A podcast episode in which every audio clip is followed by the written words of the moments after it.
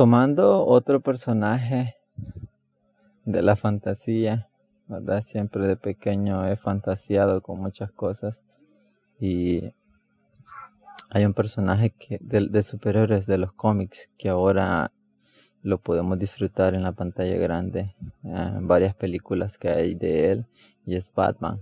Es mi, mi, mi superhéroe, se podría decir, favorito, aunque él no se, no se considera un, héroe, ni superhéroe porque no tiene superpoderes. Mm, más bien se considera un justiciero. Ah, la mayoría de personajes de los cómics de superhéroes siempre tienen un pasado triste que los llevó a convertirse en lo que en lo que son. Algunos por accidente se convirtieron en superhéroes.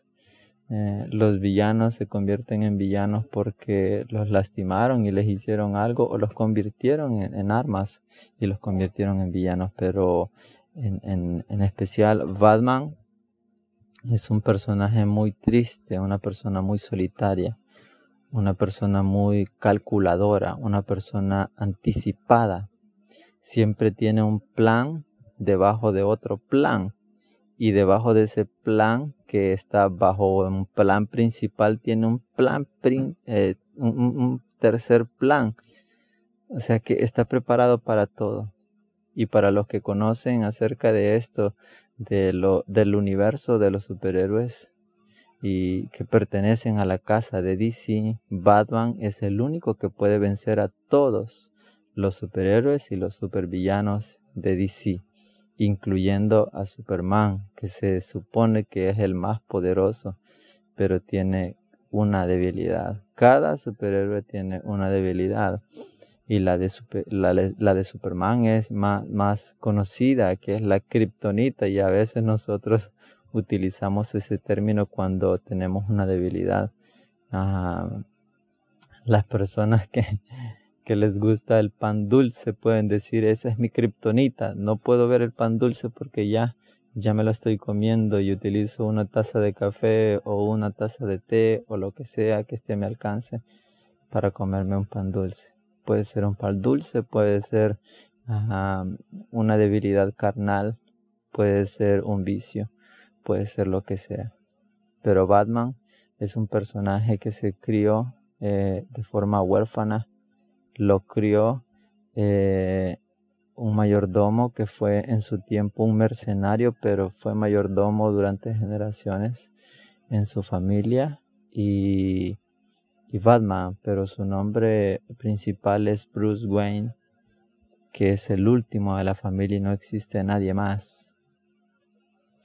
Viendo unos episodios acerca de, de él, que son recientes, me di cuenta de que Bruce Wayne, en sí Batman, es una persona muy, muy solitaria, demasiado solitaria.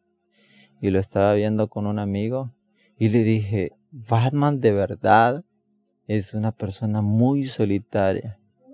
Y con gracia, quizás y un poco de sarcasmo, me dijo, eso es igual a vos. Y me puse a reír porque es cierto. Y es cierto. No es porque quiera ser el protagonista, sino que es cierto, soy muy solitario. Soy una persona muy reservada, muy calculadora, muy pensativa. No soy tanto como Batman, aunque de pequeño tuve, tuve una capucha de Batman y una de Spider-Man, que son mis dos superhéroes preferidos. Pero pero lo que me llama la atención de Batman es que él utiliza esa imagen como, como un símbolo de esperanza para la ciudad, una ciudad ficticia llamada gótica que, que es Nueva York. Nueva York la llaman ciudad gótica. Entonces, lo que tiene este personaje y que Todavía los criminales entienden de que es una persona incorruptible, eh, sin doblez, que no se va a vender. Los demás se pueden quebrar en el sentido que de ser una persona buena se pueden convertir en personas ah, manejables que se pueden convertir en personas malas. Y en una de las sagas, y quizás se haya adentrado mucho en el mundo del cine, pero en una de la, en la segunda entrega de la saga de Christopher Nolan, hay una actuación de dos personajes, una escena eh, donde el reconocido actor Heath Ledger, que ya, ya no está con vida, está con uno de los personajes de la película llamado Harvey Dent, que era un, un juez, no, no era, era, era como un abogado defensor que, que le encantaba pelear por la justicia del pueblo de Gótica, pero le sucede algo trágico, algo que que lo quiebra por dentro y lo debilita. Y este villano aprovecha esa, debilidad para utilizarlo. Y entonces él cambia de ser una persona justa, buena y, que lucha por los, por, los, por los buenos y por la justicia. Se convierte en una persona que busca venganza por su dolor. Y me llama la atención Batman porque pase lo que pase, él perdió a sus padres, está muy solo y toda la cosa, pero él siempre lucha por el débil, siempre está peleando por la justicia, no importa si la ciudad está en caos, no le importa si él está solo o qué, pero él está velando por los demás. Y yo creo que son actitudes y aptitudes que todos debemos de, de, imitar sin dejar a un lado, ¿verdad? Obviamente el ejemplo de, de Cristo, pero siempre veo lo bueno, yo trato de ver lo bueno de, de, cualquier cosa.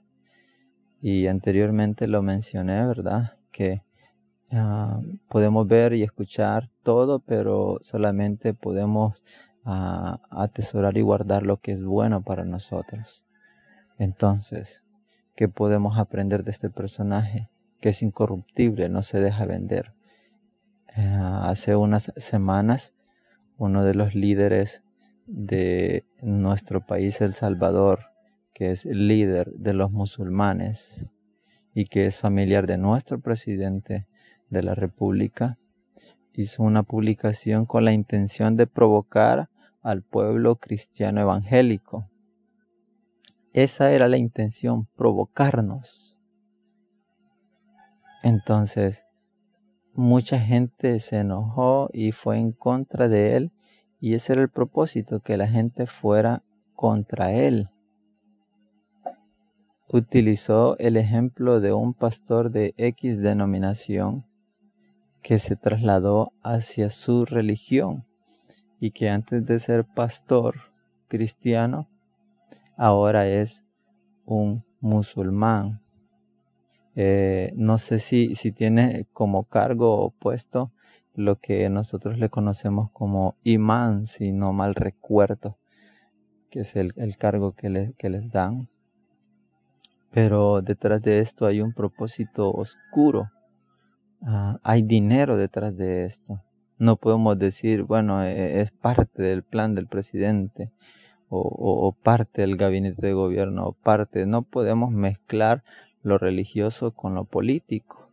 Cada quien tiene sus intereses y, quizás algunos caímos en la provocación y, nos, y nos expresamos como, como Él quería que nosotros nos expresáramos, pero no nos vamos a doblegar, no nos vamos a quebrantar, vamos a permanecer firmes. Es cierto que humanamente somos corruptibles, pero si nos mantenemos firmes hasta el día que suene la trompeta final y seamos arrebatados, transformados a un cuerpo incorruptible, vamos a, vamos a tener ese gozo y satisfacción que no tenemos como seres humanos que podemos ser tentados con dinero, con deleites carnales, con deseos carnales, con cualquier cosa, pero la meta es llegar a ese momento glorioso que seamos transformados y que podamos ser incorruptibles, que ya no, ya no nos llame la atención el pecado y que podamos estar con nuestro Señor Jesucristo por toda la eternidad, aguantar los achaques, los ataques del enemigo acá en la tierra, pero luchar, mantenernos firmes, aunque a veces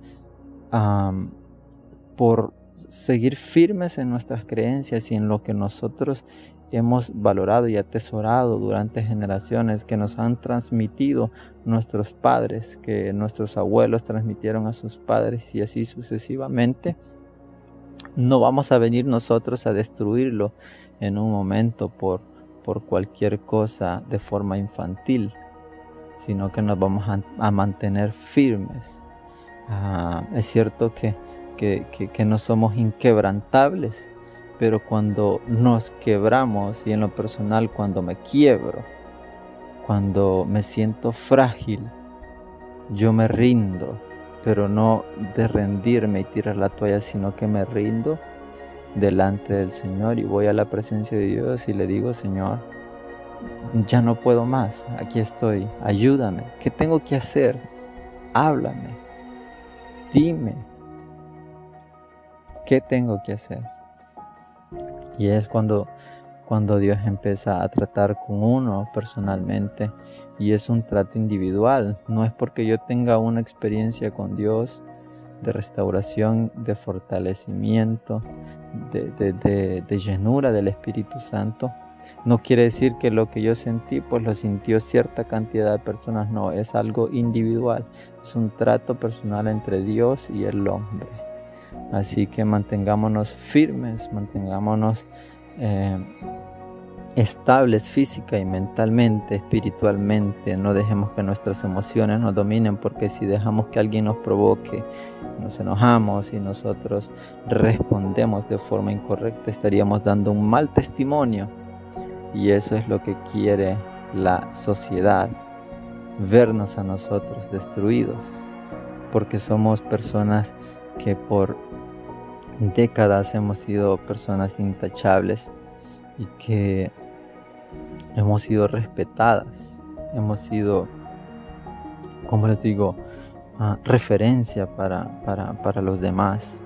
Así que hay que mantenernos firmes, seguir adelante, seguir orando, seguir creyendo en el Señor y estar conscientes de que van a venir ataques en contra de nosotros, en contra de nuestra familia, en contra de nuestra fe, pero nosotros debemos de permanecer firmes, debemos de permanecer eh, vigilantes y poner nuestra mirada en Jesús, confiar en Jesús, poner nuestra fe solamente en Jesús. Así que espero que puedas tener un encuentro diario con, Jesús, que Él te fortalezca, que Él te guíe, que Él te enseñe, que, Él te instruya qué es lo que debes, qué es lo que debes hacer.